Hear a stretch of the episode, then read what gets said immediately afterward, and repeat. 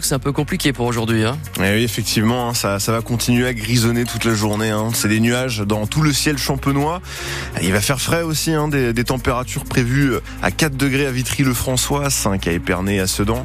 Il fait un petit peu plus chaud à Reims avec 8 degrés quand même, ça doit être la ville qui fait ça. Donc euh, cet après-midi, euh, ça devrait se réchauffer un tout petit peu, des maximales comprises entre 7 et 10 degrés, mais des pluies prévues un petit peu partout. Donc si vous sortez, sortez couvert et courage à tous ceux qui travaillent en ce dimanche.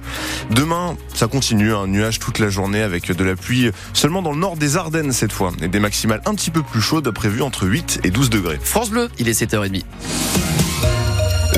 Le journal, Étienne Cholet, le stade de Reims doit absolument relever la tête. Après deux défaites de suite en championnat et un nul encore avant, les Rémois affrontent le RC Lens à Delaune à 17h05 pour la 22e journée de Ligue 1. Au classement, les Lensois sont 6e, les Rémois 9e. Alors, panique à bord Non, répond Will Steele, l'entraîneur rémois.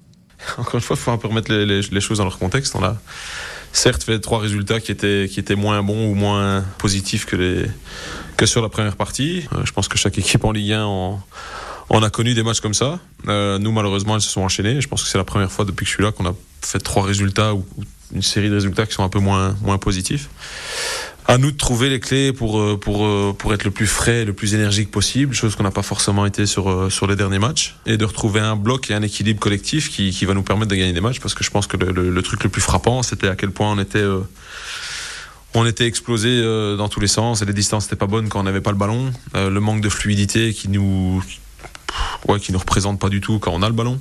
Mais euh, on s'est vraiment focalisé sur ce match de lance et on va essayer de remettre les choses au clair, calmement, tranquillement, sans tirer une sonnette d'alarme qui n'a pas lieu d'être. Et on va juste essayer de regagner des matchs et de reprendre des points. Stade de Reims Racing Club de Lens, 22e journée de Ligue 1, coup d'envoi à 17h05 cet après-midi, à suivre en intégralité sur France Bleu Champagne-Ardenne dès 16h. Et on souhaite à nos moi de ne pas vivre la même journée que les féminines du stade de Reims. Nouvelle défaite pour les joueuses d'Amandine Miquel.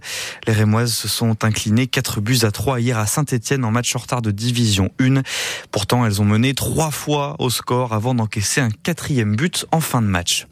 À partir du 31 mars, nous paierons un peu plus cher les boîtes de médicaments. Doublement de la franchise médicale. C'est paru dans le journal officiel hier. Le montant à notre charge passe donc de 50 centimes à 1 euro. Doublement aussi pour les consultations ou les examens de biologie médicale. On vous explique tout ça sur francebleu.fr. Deux jours après l'annonce du décès d'Alexei Navalny, ses proches réclament son corps. L'ex-opposant numéro un, Vladimir Poutine, est mort dans une prison de l'Arctique à 47 ans. Sa famille qualifie les autorités russes de tueurs qui cherchent à couvrir ses traces. France Bleu Champagne Ardenne, il est 7h32, on quitte le présent direction le futur. Après, avec le festival de science-fiction de Reims-Tinqueux, ça dure jusqu'au 25 février. Il y a des conférences et des, et des dédicaces un peu partout, au planétarium, à la médiathèque Falala ou au Carré Blanc à Tinqueux. Claire Chekagini s'est téléportée au centre culturel Syntex à Reims pour une exposition de Lego. Plonger dans le futur avec de jeunes visionnaires. Comme il fera beaucoup plus chaud avec des combinaisons qu'on utilise pour les volcans. Les humains ne travailleraient plus, ce seraient les robots. Quid des propositions en Lego faites au stand sur Reims dans quelques milliers d'années Alors le boulingrin en fusée, je suis pas sûr que la voûte en béton supporte, mais pourquoi pas? C'est intéressant.